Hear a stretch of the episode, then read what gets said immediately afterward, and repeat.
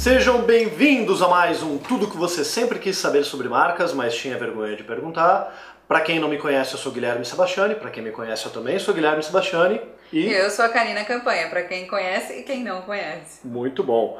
Hoje a gente vai para a pergunta do Mi Seixas, de Recife. Ele fala assim: Descobri hoje esta série de vocês estou aqui assistindo tudo. Valeu, Mi. Uma coisa que sempre tenho dúvidas é em relação a naming para freelancers. Se vocês puderem, comente um pouco sobre os prós e contras de utilizar o nome da pessoa como sua marca, ou de se criar um nome como se fosse uma agência. E ele comenta aqui um pouco, exemplificando essa situação. Né? Vamos lá. O que, que você acha, Karina? Bom, eu acho assim. É tem os, os pontos positivos de você ter o nome, o seu nome, por exemplo, para para entrar em contato ali com uma empresa, é que você está completamente focando na pessoa. Você, se você já tiver ali uma reputação, uma imagem legal no, no mercado ali, ou que as pessoas já te conheçam, isso é positivo, porque ajuda a agregar valor nessa imagem. É, você tem também o fato de ser o seu nome, traz uma imagem um pouco mais próxima, claro, o atendimento também precisa ser mais próximo. Só que daí para você trazer uma imagem de porte, que daí nesse caso é mais difícil de trazer, é legal trabalhar bastante comunicação e bastante ali até quem sabe uma assessoria de imprensa. É, o ponto negativo que vem aqui que eu, que eu penso é que existe um, quando você usa o seu nome no ramo do, no, no lado corporativo é muito importante todas as suas atitudes serem muito bem assim alinhadas com o profissional. Então, claro, você não tem que ser o, o, o, o pessoal uma coisa completamente do profissional, mas ao mesmo tempo uma coisa está completamente inerente na outra. Então, é importante ter um cuidado também a partir daí nas suas ações pessoais, porque qualquer coisinha pode acabar manchando a imagem, né? É você é a sua marca, é, né? Então... E se você falar uma bobagem no Facebook da vida ou algo que gera uma polêmica, é, aí... você está jogando sua marca junto no buraco. É, porque ainda mais assim, é, tomar muito cuidado justamente com esse, esse lado de polêmica que o Guilherme colocou é interessante, porque é, hoje em dia é muito fácil qualquer comentário virar uma polêmica no, em redes sociais e tudo mais. Então é, é bom estar sempre atento a isso e não esquecer nunca de que tem uma imagem corporativa,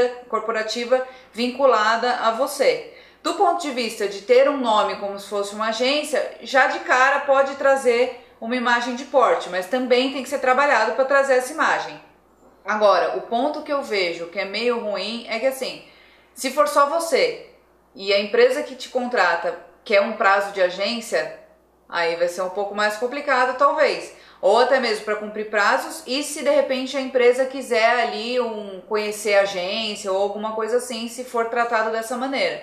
Então é, é sempre importante ver é, o, justamente os prós e os contras de cada cenário e ver qual que você tem uma afinidade melhor, qual que para você seria uma entrega é, mais fácil, né? Não, não que seja mais fácil, mas assim, qual que é a sua afinidade permite que você entregue aquilo da melhor maneira. Se for usar o seu nome pessoal para você, você consegue entregar aquilo melhor, de ser uma imagem que você consegue gerenciar melhor, ou se é sendo um, uma imagem de agência. Nisso, um ponto que você está pegando, que você está levantando, que eu acho interessante, Karina, é o seguinte, né?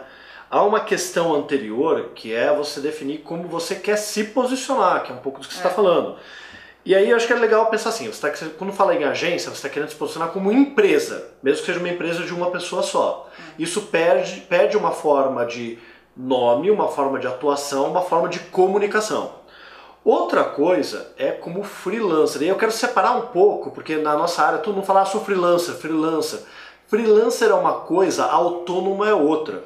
Quando você é autônomo, é você um profissional oferecendo o seu serviço para um cliente final. Quando você é um freelancer, você oferece o seu serviço para agências. Se você está querendo atuar como freelancer, oferecendo seu serviço para agências, usar o teu próprio nome é muito melhor, porque senão teu, você vai ter que se divulgar como pessoa e como empresa, e aí eles estão querendo contratar um freelancer, não uma outra empresa, então foca no teu nome.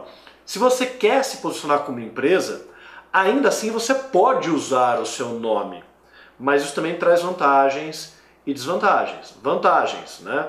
quando você for sair numa matéria, ninguém vai falar toda a tua empresa, mas vai falar o teu nome. E se o teu nome é o nome da empresa, ótimo. Só que, será que o seu nome funciona na hora que você vai usar como nome da empresa? Né? Porque você pode se posicionar como empresa, como agência, usar o seu nome, como na Sebastiani adotou meu sobrenome. Só que vem um detalhe, né? Sebastiani é o sobrenome da minha mãe. Sebastiani funciona bem nesse universo um pouco mais criativo que a gente está. Martins de Toledo, que é o sobrenome do meu pai, não funcionaria. Martins de Toledo Brain, você vai encontrar tudo aqui em madeira, couro, tudo no de terno e gravata. Seria ótimo para uma empresa de advocacia, engenharia. E o contrário também é a mesma coisa. Se a gente fosse uma empresa de advocacia que tende a colocar o nome, Sebastiane Advogados não teria credibilidade nenhuma. Então você também tem que levar em consideração o teu nome ou criar um nome artístico se essa for a opção. Agora, no momento que você está se posicionando com o teu nome, uma outra desvantagem, e está indo para um lado de ser empresa, agência, mas ainda assim usando o seu nome, as pessoas querem falar com você. Isso pode ser um lado bom, pode ser um lado ruim. No nosso caso é bom, porque eu e meu sócio a gente está diretamente envolvido no projeto.